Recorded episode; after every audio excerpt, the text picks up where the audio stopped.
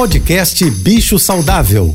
Fique agora com dicas e informações para melhorar a vida do seu pet com a veterinária Rita Erickson, mestre em comportamento animal.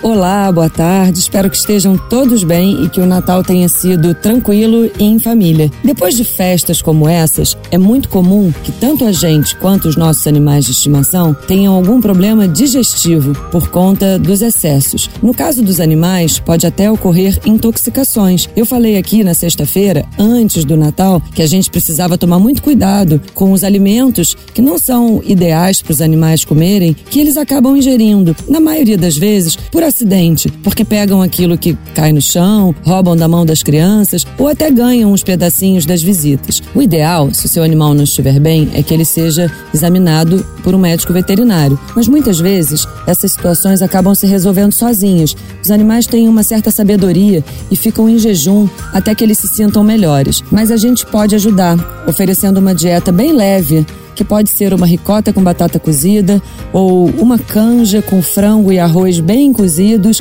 e até mesmo formulações veterinárias que existem nas pet shops para quem está com problema gastrointestinal. Mas não se esqueça, se seu animal não estiver bem, leve-o para atendimento veterinário. Se você quiser saber mais sobre cães e gatos, me siga no Instagram ritaerickson.veterinária. Um beijo e até amanhã.